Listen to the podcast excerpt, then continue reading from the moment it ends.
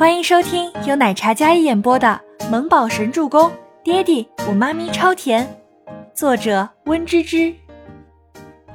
第四百六十集。孟年星冷笑一声，准备接近倪清欢的时候，他伸手将自己手里的血袋准备倒在倪清欢那张脸上，但却被一名女子拦住了。二爷的命令，这个女人你不能动。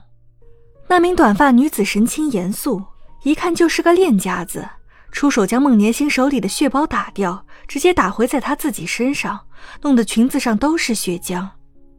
孟年星阴冷的眸子一瞪，但见这个女人那么凶狠和不容商量的气势，他忍了这口气，哼，如果不是二爷的谋划，就凭你们根本动不了这个倪清欢。那名女子见他不服，也出声损道。孟年星虽然心里有些不爽，但也是事实。这一切都是龙啸天所为，如果不是他的话，他们也想不到假流产转移周伯言他们的注意力，然后当着他们的面将倪清欢运出来。没错，刚才的一切都是假的。那个推着推车的侍应生是假的，他的流产也是假的，目的就是为了绑架倪清欢。如今事情已经成了。按照事先的约定，二爷会给两位一大笔钱，今晚再送你们离开。那他呢？这是二爷的事情，你们无权干涉。那名女子毫不掩饰的直言道。孟年星不甘心，郑威廉拉住了他。心儿，她是周伯言的妻子，落入龙二爷手里，一定不会有好下场的。不要脏了你自己的手。孟年星本来不甘心的。但想到龙啸天跟周伯言有世仇，肯定不会放过倪清欢的。糟了，他们追过来了！前面开车的男子错了一口，然后狠踩油门。倪清欢是在车子拐弯飘逸的时候，头直接撞到了轮床的轮子上，疼醒的。悠悠睁眸，视线又模糊到清晰。他在救护车上，但周围坐着的全是他不认识的人。旁边握着扶手靠在男人怀里的那两个人呢？他认识，郑威廉、孟年星。他为什么会在救护车上？他记得，昏迷前的记忆慢慢在脑海里浮现。他跟初初在洗手间洗衣服，停电之后，忽然一阵刺鼻的味道涌入鼻腔，他被人迷晕了。车子似乎在疾驰。等会儿你们引开后面的追踪。我们，心儿还有身孕。周伯言可不是善茬，万一心儿有个什么闪失，谁来担待？郑威廉立即反对。倪清欢算是明白过来了，大家都在忙着想办法，所以没有注意到他醒过来。从这样的处境还有对话中，他能感受得到，这些人就是要绑架自己，威胁伯言。看刚才孟年星那副模样，想必是装的。这些人卑鄙无耻。那你就自己去，我们将你女人安全送到一个地方，等你脱离危险再团聚，怎么样？另一名男子说道。他们要送自己到哪里去？如果真的要兵分两路，他或者还能趁他们开门的时候逃出去。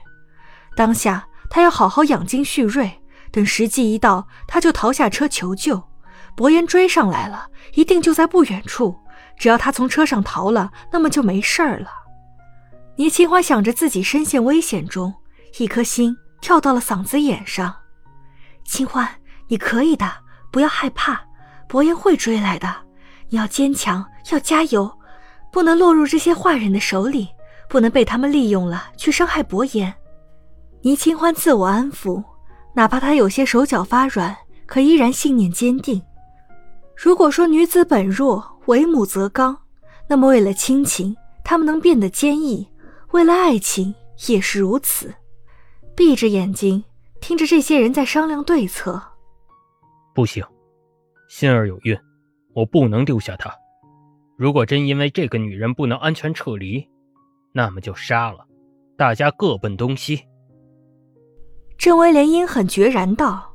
倪清欢听了这话，心头一滞，小手忍不住握紧拳头。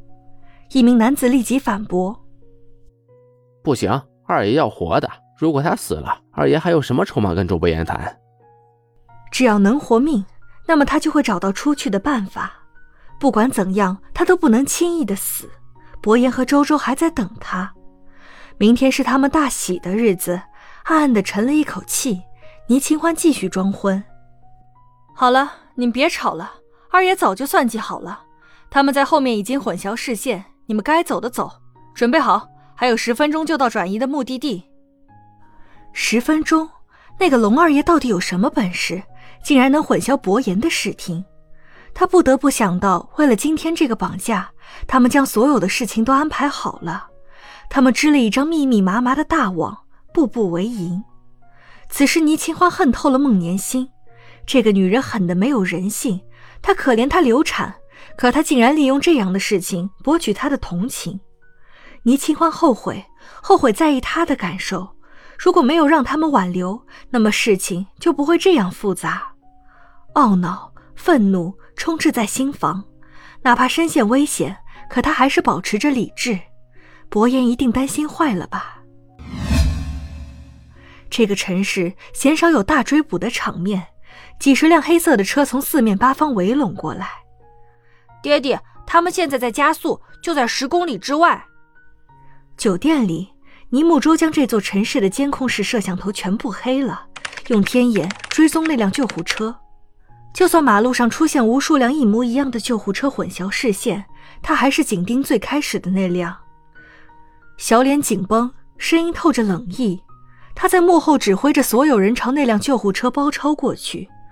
无人遥控摄像飞机凌空飞起，时刻追捕。